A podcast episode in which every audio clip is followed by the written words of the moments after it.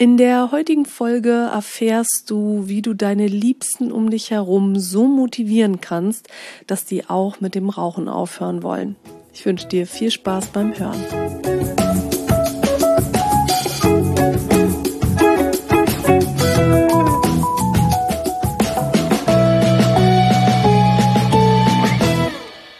Herzlich willkommen. Dies ist dein Podcast. Rauchen aufhören ist Kopfsache. Ich freue mich sehr, dass du hier bist. Ich bin Isabel Drescher. Ich bin seit 2004 Nichtrauchercoach und in meinen Seminaren zeige ich Menschen, wie man so mit dem Rauchen aufhört, dass es sich gut anfühlt. Meine Präsenzseminare werden von allen gesetzlichen Krankenkassen bezuschusst und wenn du dich bei deinem Rauchstopp von mir unterstützen lassen möchtest, dann kannst du dich gerne für ein solches Präsenzseminar anmelden. Du kannst aber auch gerne sofort starten und meinen Online-Kurs besuchen. Alle Infos dazu findest du in den Show Notes beziehungsweise auf meiner Homepage www.isabel-drescher.com. Heute wollen wir uns ja anschauen, wie du das schaffen kannst, dass deine Liebsten auch mit dem Rauchen aufhören möchten. Die erste Frage, die ich dir dazu stellen möchte, ist, was ist dein Beweggrund? Warum möchtest du eigentlich, dass dein Partner, deine Kinder, deine beste Freundin mit dir zusammen mit dem Rauchen aufhört? Falls dahinter steckt, dass du denkst, ja, wenn die nicht mit dem Rauchen aufhören, dann kann ich ja auch nicht mit dem Rauchen aufhören, weil dann werde ich ja immer an die Zigarette erinnert, dann ist es wichtig, dass wir da nochmal einen Blick drauf werfen. Wenn du das nämlich von anderen abhängig machst, ob du das schaffst, mit dem Rauchen aufzuhören oder nicht, dann bist du in einer richtig schlechten Position. Denn du kannst das Verhalten von anderen nicht kontrollieren. Und im schlimmsten Fall kann es dann sein, dass du scheiterst, weil irgendjemand nicht mitzieht. Lass uns schauen, was hinter deinem Wunsch steckt. Dahinter steckt, wenn du den Podcast schon öfter gehört hast, ahnst du jetzt schon, was kommt, dass du mit der falschen Einstellung in den Rauchstopp gehst. Wenn du das Gefühl hast, die Zigarette ist wertvoll, die Zigarette hilft dir gegen Stress, macht dein Leben schöner, ist deine beste Freundin und du jetzt sozusagen darauf verzichtest, dann kannst du es natürlich nicht ertragen, wenn andere um dich herum das Schöne, was du jetzt nicht mehr haben kannst, konsumieren dürfen und du nicht. Das macht es dann natürlich unglaublich schwer, weil immer wenn sich einer eine anzündet, denkst du, oh, der darf jetzt rauchen und ich darf nicht. Und dann fängst du an zu leiden und durchzuhalten und dich schlecht zu fühlen, logischerweise, weil du gerade einen Verlust erleidest. Wenn du mit der richtigen Einstellung und gut vorbereitet in den Rauchstopp gehst, dann ist es auch kein Problem, wenn sich jemand in deiner Gegenwart eine anzündet. Ich zum Beispiel bin ja ständig von Rauchern umgeben. In meinen Nichtraucherseminaren gehen die Leute immer raus, rauchen in der Pause. Ich denke nie, oh, die dürfen jetzt rauchen und ich nicht, sondern ich denke immer, Gott sei Dank war ich damals im Nichtraucherseminar und muss mich persönlich mit dem Thema nicht mehr rumschlagen.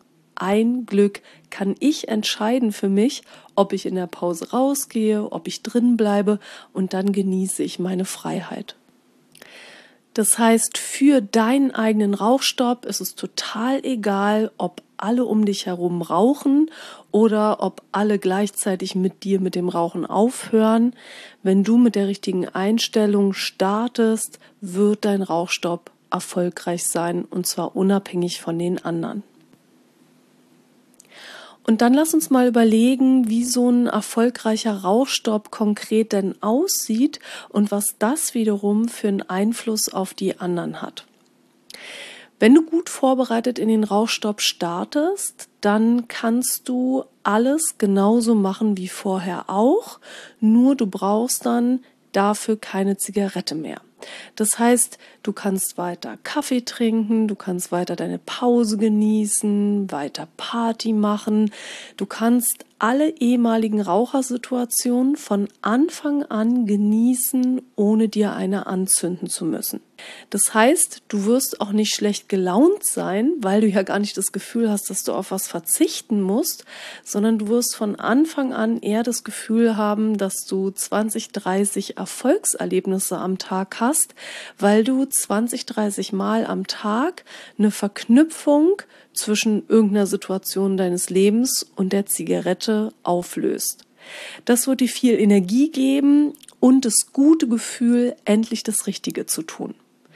Jetzt überleg mal, wenn du so eine Ausstrahlung hast, also wenn es dir von Anfang an richtig gut geht, was hat es dann für einen Einfluss auf die anderen? Klar, die anderen denken sich, wow, was ist denn mit der oder mit dem los? Das ist ja der Wahnsinn, weil die anderen, die erwarten eigentlich eher, dass es dir schlecht gehen wird, wenn du mit dem Rauchen aufhörst. Denn es ist ja eine weit verbreitete Meinung, dass es einem schlecht geht, wenn man mit dem Rauchen aufhört. Wenn du jetzt aufhörst und es geht dir gut, sind die anderen total überrascht.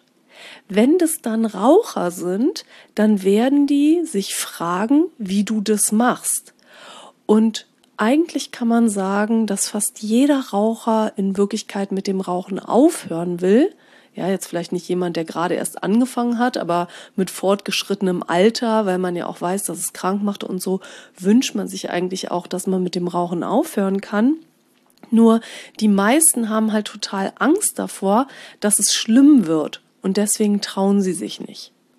Wenn du jetzt vormachst, dass es leicht sein kann, dass es sich gut anfühlen kann, dann werden die anderen nachziehen wollen. Und das ist auch etwas, was ich immer wieder in meinen Seminaren erlebe. Jemand kommt dahin, hört mit dem Rauchen auf, lebt sein Leben, zeigt, dass es geht und in den Seminaren darauf habe ich dann den halben Freundeskreis und die halbe Familie im Seminar sitzen, einfach weil die dann das Vertrauen haben, dass es wirklich funktionieren kann. Was nicht so gut funktioniert ist, wenn du deinen Liebsten um dich herum aufzählst, warum sie mit dem Rauchen aufhören sollten. Also nach dem Motto, denk doch mal an deine Gesundheit. Hast du dir schon mal ausgerechnet, wie viel Geld du für Zigaretten ausgibst? Das stinkt doch total. Lass uns doch zusammen aufhören. Das funktioniert nicht so gut, denn der Raucher hat, und das kennst du ja wahrscheinlich von dir selber, zwei Stimmen im Kopf. Die eine Stimme sagt, hör mit dem Rauchen auf, es ist schlecht für dich, es ist teuer, es macht krank. Aber es gibt auch die andere Stimme, die sagt, rauch weiter, Rauchen hilft gegen Stress, rauch weiter, es macht die Pause schön und es gehört dazu. Diesen Zustand, wenn man zwei Stimmen im Kopf hat, nennt man in der Psychologie übrigens kognitive Dissonanz. Und vielleicht hast du das schon mal erlebt, wenn man jemanden hat, der zwei Stimmen im Kopf hat und man versucht den jetzt in eine Richtung zu bringen und argumentiert auf der einen Stimme, wird der immer für die andere Stimme argumentieren. Das ist ein Automatismus. Versuche es also zu vermeiden, dem anderen gute Ratschläge zu geben und geh mit einem guten Beispiel vorweg, zeig, dass es möglich ist, einen Rauchstopp hinzulegen, der sich von Anfang an gut anfühlt. Und dann werden dir die anderen von ganz alleine folgen. Ja, damit sind wir am Ende der Folge angekommen. Ich hoffe, dir hat's gefallen und du hast dir die ein oder andere Erkenntnis hier rausziehen können.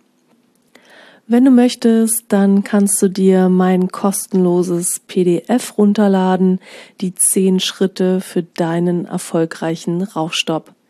Den Link dazu findest du in den Show Notes und jetzt wünsche ich dir bei allem, was du vorhast, ganz viel Erfolg und eine gute Zeit, bis wir uns wieder hören. Deine Isabel.